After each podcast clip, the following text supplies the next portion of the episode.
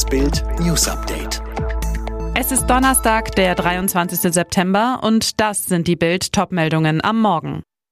Neue Töne bei der FDP, der geheime Ampelplan. Zwei Frauenmorde erschüttern Deutschland. Rockerbraut Nathalie Volk. Dieses Tattoo ist Drama pur. Monatelang hatte Christian Lindner ein Ampelbündnis mit SPD und Grünen nach der Bundestagswahl praktisch ausgeschlossen.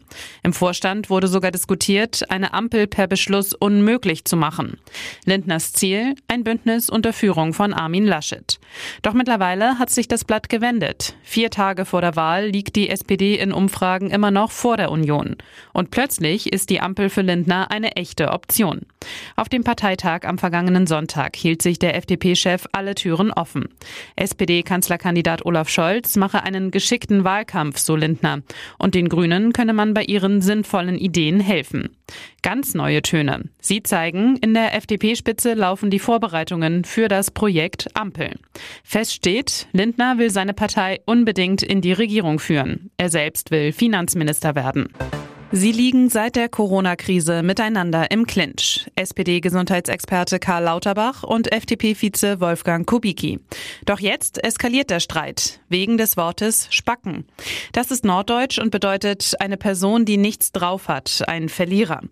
Auf Lauterbach angesprochen, sagte Kubicki im großen Bildinterview, in der Dorfkneipe von Strande würden die Leute nicht positiv auf den Namen Lauterbach reagieren. Also man würde im Norden sagen Spacken oder Dumpfbacke. Dass Kubicki im Bildinterview auch klarstellte, dass er Lauterbach schätze und dieser einer der wenigen sei, mit denen man leidenschaftlich diskutieren kann, half wenig. Der SPD-Mann war stinksauer. Auf Twitter schrieb Lauterbach, für den Vizepräsidenten des Deutschen Bundestags eine unwürdige Einlassung. Ich wüsste auch, was über Herrn Kubicki gesagt wird, aber ich erreiche noch mediale Präsenz, ohne dass ich Kollegen beleidige. Auch das Netz schäumte. Tausende Menschen solidarisierten sich mit Lauterbach gegen den FDP-Vize. Kurz vor dem Wahlshowdown versöhnliche Worte aus Bayern.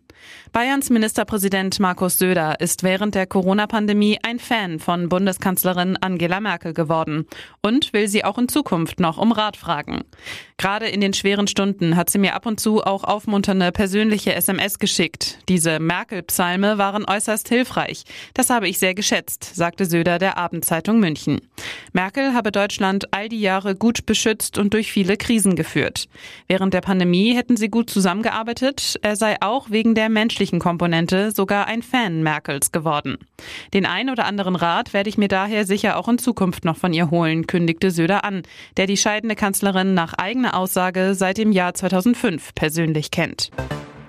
Zwei Frauenmorde erschüttern die Bundesrepublik. Hannah und Victoria wurden Opfer grausamer Verbrechen. Doch während im Fall der ermordeten Hannah ein Tatverdächtiger festgenommen wurde, fehlt von Victorias Killer noch jede Spur.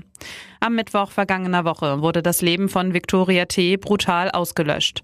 Ein Unbekannter erstach das Mädchen auf einem Garagenhof in Großröhrsdorf in Sachsen, offenbar im Streit. Ein Zeuge berichtet, er habe einen Mann um die 20 Jahre gesehen, der auf das Mädchen einstach und dann floh.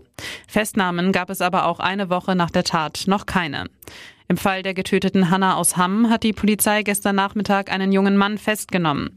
Die Ermittler sind sich sicher, Simon S. tötete Hanna S., als die von einer Partynacht nach Hause ging, ließ dann ihre halbnackte Leiche am frühen Sonntagmorgen an einem Teich liegen. Er soll am Donnerstag dem Haftrichter vorgeführt werden. Auf der Vulkaninsel La Palma begräbt die 1000 Grad heiße Lava auf ihrem Weg zum Meer ein Haus nach dem anderen. Mehr als 6000 Anwohner und Touristen wurden von der Polizei aus der Gefahrenzone gebracht. So auch Ulrike D. aus Hamburg. Die Stadtplanerin ist mit ihrem Mann Dieter seit dem 14. September auf der Insel. Wir waren am Strand, hatten nichts dabei außer Handtüchern und einem guten Buch. Als wir am Sonntag zurück ins Apartment wollten, fing uns die Polizei an einer Straßenkreuzung ab, sagt die Hamburgerin zu Bild. Weil ihr Apartmentblock in der Gefahrenzone liegt, werden die beiden sofort evakuiert. Ihre Sachen dürfen sie nicht mehr holen, werden mit 100 anderen Menschen in einer stillgelegten Kaserne untergebracht. Am Montagmorgen fuhren Ulrike und Dieter D. zurück zu ihrem eigentlichen Urlaubsdomizil, hatten fünf Minuten Zeit, um ihre Sachen zu packen. Inzwischen haben die beiden eine andere Unterkunft gefunden. Ihre Rückreise ist erst in zwei Wochen geplant. Den Ausbruch zu erleben ist aufregend und bedrückend zugleich, sagt Ulrike D. Die hat echt einen Stich. Oder gleich mehrere.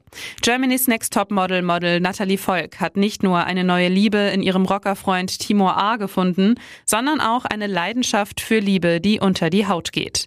Die Ex von Multimillionär Frank Otto zeigt auf Instagram ein Foto eines ihrer Tattoos. Und das ist einem ganz besonderen Menschen gewidmet etwa ihrem Verlobten Timur. Über den schwärmte sie immerhin im RTL-Interview. Ich liebe sein Herz, seine Seele, seinen Charakter, sein Aussehen, seine Tattoos. Aber nö, der ehemalige Hells Angel ist in Sachen Tattoo an dieser Stelle nicht gemeint, sondern William Shakespeare. Kein Witz. Natalie ließ sich das Porträt des weltberühmten Dramatikers 2019 auf ihrem Körper verewigen. In ihrer Instagram-Story zeigt Natalie jetzt ein Foto von damals. Zu sehen, das frisch gestochene Motiv auf ihren Rippen. Shakespeare ist meine Religion, schreibt Volk zum Konterfei des Lyrikers. Na dann. Alle weiteren News und die neuesten Entwicklungen zu den Top-Themen gibt's jetzt und rund um die Uhr online auf Bild.de. Auch unsere Kollegen der Welt haben jetzt ein tägliches Update. Wenn ihr also mehr Nachrichten aus der Politik hören wollt, sagt Alexa, spiele die Nachrichten von Weltpolitik oder hört direkt im Podcast Kickoff Politik rein.